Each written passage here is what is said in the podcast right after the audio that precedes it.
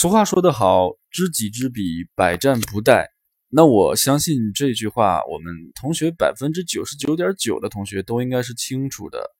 呃，但是实际上，我发现，在英语学习、英语口语学习这件事儿上，很多同学呢，其实这个概念还没有搞清楚，就已经动手在学习了，甚至已经学习了很长时间了。那么，我今天想跟大家分享的这个话题就是。你真的了解英语口语吗？你真的做到知己知彼了吗？那我想通过上一次我们的讨论，我想很多同学都已经能够做到知己了，至少呢，已经对自己的心理上做好了一个准备，也能够有意识的更好的把控自己在学习中遇到的各种心理上的问题。那么我们要做的下一步呢，就是很好的调整我们的学习方向。那如何调整学习方向呢？那就要根据我们学的是什么来调整。所以说，今天我想跟大家分享一个非常重要，但是同学们经常或者说绝大部分同学都会犯的一个错误，就是其实你们真的不了解英语口语学的到底是什么。那么在这儿呢，Michael 也不卖关子了，直接把这个重要的概念抛出来。我请大家一定要牢记啊，Michael 抛出的这个重要的概念就是。英语的口语学习是学习技能，而我们过去的英语学习，我们更多的、更习惯的、更适应的、更擅长的是学习知识。这个就是我今天要说的一个非常重要的一个内容。那我再说一遍，英语口语英语口语学习，我们需要掌握的是技能，而过去我们在大学里考四六级。我们在学习英语的时候，更多的学习的是英语知识。有的同学可能会说：“老师，你别在这跟我玩文字游戏哈，我不在乎这些东西啊。不管怎么样，那它就是学呗，还能有什么区别呢？”那在这儿呢，我可以简单的举一个例子。过去我们在大学的学习过程中呢，呃，对英语的学习其实更像是学习游泳理论，也就是说站在岸上，然后呢。我们在这说啊，你在仰泳的时候，你需要怎样呼吸？是怎样的一个频率？手掌抬多高？手肘抬多高？那动作的这个先后顺序是先抬手肘，然后手肘带动小臂啊之类的这种。那当我们考试的时候呢，啊，老师也不过就是问我们，呃，那你跟我说一下，呃，这个仰泳，呃，第一步是什么？第二步是什么？第三步是什么？应该注意些什么呀？仰泳的意义是什么呀？它在什么场景应用啊？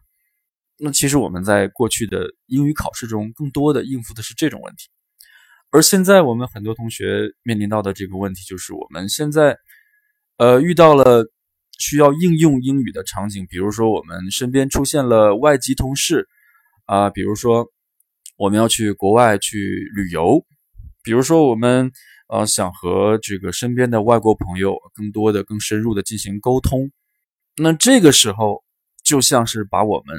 一下子扔进了游泳池。那我们过去的游泳理论有没有用呢？啊，当然有用了。但是能不能让我们迅速的游起来呢？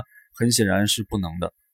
那这个时候我们需要的是什么呢？我们需要的是游泳的技能，而不是游泳的知识了。那同学可能又不禁问：那我们过去为什么花了那么多的时间学的都是知识而不是技能呢？其实原因很简单，你可以对比一下四六级考研，包括。呃，我们的初高中考试啊，呃，你把这些考试啊和托福、雅思啊这样的一些呃外国的这种呃语言水平的考试进行一个对比，你就会很容易的发现，啊，其实，在托福、雅思中呢，对这个口语和写作的要求啊是稍微要高一些的，而在四六级考研中呢，其实对英语知识要求之外，更多的是你对他这种出题方式的理解。对他出题技巧的熟悉掌握，我不知道有没有同学考过研哈。其实考研这个考试是在我心目中是最黑暗的一个英语考试，可以说这是一个把英语知识本身放置在一边，而把考试技巧提升到极致的一个考试。当然，这个也无可厚非啊，就是因为我们中国的这个考生确实太多了，你总需要一种方式来甄别更优秀的考生吧，总需要一种方式来筛选出一部分人吧。那你可能又要问，那为什么筛选的方式不是去用口语和写作的方式去筛选呢？那这个和评卷的人有很大的关系，因为我们知道托福、雅思，它的考官口语的考官啊，写作的考官都是 a native speaker，本身就在讲英语的人，那他们去判断你的英语技能是完全没有问题的，是非常轻松的，是驾轻就熟的。而你再反过来看四六级考试，这么多的考生啊，包括考研，这么多的考生，那中国能达到呃很准确的分辨一个考生的英语写作水平、口语水平的老师，评卷老师又能有多少呢？所以说这个就很难行得通。而反过来，这种知识性的考试啊，比如说考你这个单词怎么用啊，这个单词放在这儿对不对啊？那阅读选哪个，对吧？这种 A、B、C 以及一些比较容易量化的东西呢，就很容易去啊评阅，而不需要那么高的水准。所以说，这个是客观事实决定的，没有办法。所以说，总而言之一句话，就是由于国内的这种客观条件限制了我们在考试的时候只能采取更多的偏向知识考试的方式，因为知识是更容易量化的一个东西，更容易去评判的对和错的一个东西，而技能这个东西。就很难去评判的对和错。如果你没有一个非常深的语言的底蕴的话，一个人对你说口语，或者一个人给你写了一篇文章啊，你很难去判断他写的好不好，他的风格啊，是他究竟是有自己的风格，还是他就是在乱写一气。所以说，我们过去接受的这种英语教育，包括英语的这种考试的这种方式，它的这种取向，就导致了我们同学在学习英语的时候，更多的是去适应了这种。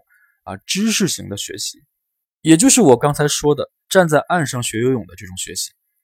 那这个道理和我们很多同学在大学毕业之后啊，包括我们很多已经在工作的朋友们，我们在毕业之后突然间发现啊，如如果你是文科的，可能还好一些；如果你是学理工科，你会发现，呃，我学的这些东西，我学的这些东西似乎在工作中都用不到。那工作中真正需要使用的东西，我是需要重新学一遍。并且需要重新应用一遍，直到我应用的非常熟悉、非常有经验的时候呢，我才能算是一个成熟，才能独自应应付一摊工作。那这个呢，就是知识学习和技能学习之间的一个空缺导致的。呃，当然这个是 人之常情，我觉得有些时候是没有办法的。但是我们需要做的是，我们现在能够做的是，我们需要认识到。我们需要从知识学习到技能学习进行一个转型。那在工作中，我们的专业是如此；那在英语中，其实也是如此。那如果你能意识到，我们现在学习英语应该从知识型学习过渡到技能型学习的话，那这个时候，我相信你已经离成功不远了。至少你的方向已经找对了。而如果你还在沉迷于知识学习，比如说，我经常看到有一些同学。他在学口语，学着学着学着，突然之间，我发现他的朋友圈就布满了啊某某阅读，比如说薄荷阅读，啊就布布满了这种打卡的信息。然后我就问他，我说你还在学口语吗？他说对啊，我还在学口语。然后我说那你看那么多阅读的东西干嘛？然后我就听到了很经典的一个答案，就是说我也不知道怎么学，我觉得这样可能会有用吧，我觉得这样至少比不做不这么做要强吧。可能确实要强，但是我可以非常负责任的说，这种学习方法对口语学习、对技能学习是几乎没有帮助的，包括你的写作也是几乎没有帮助的。可能唯一有帮助的就是阅读。所以说，我们在认清了我们啊要从知识型学习到技能型学习进行一个转变之后，我们下一步紧接着要做的就是我们要改变我们过去的知识型学习时的那些学习方法和学习思路。那这个转变呢，花了 Michael 差不多一年的时间。那直到我的学习方法发生了这个彻底的转变之后，我才发现我的口语在真真正正的每天都在进步。那我现在已经将这个方法啊，给它变成了切实可行的，一步一步去实施的简易的一个操作的步骤，分享给大家。那这期由于时间的关系，我们先讲到这儿。那我会在下一期节目里跟大家分享这些针对技能学习的。最行之有效的由 Michael 总结出来的一套学习方案。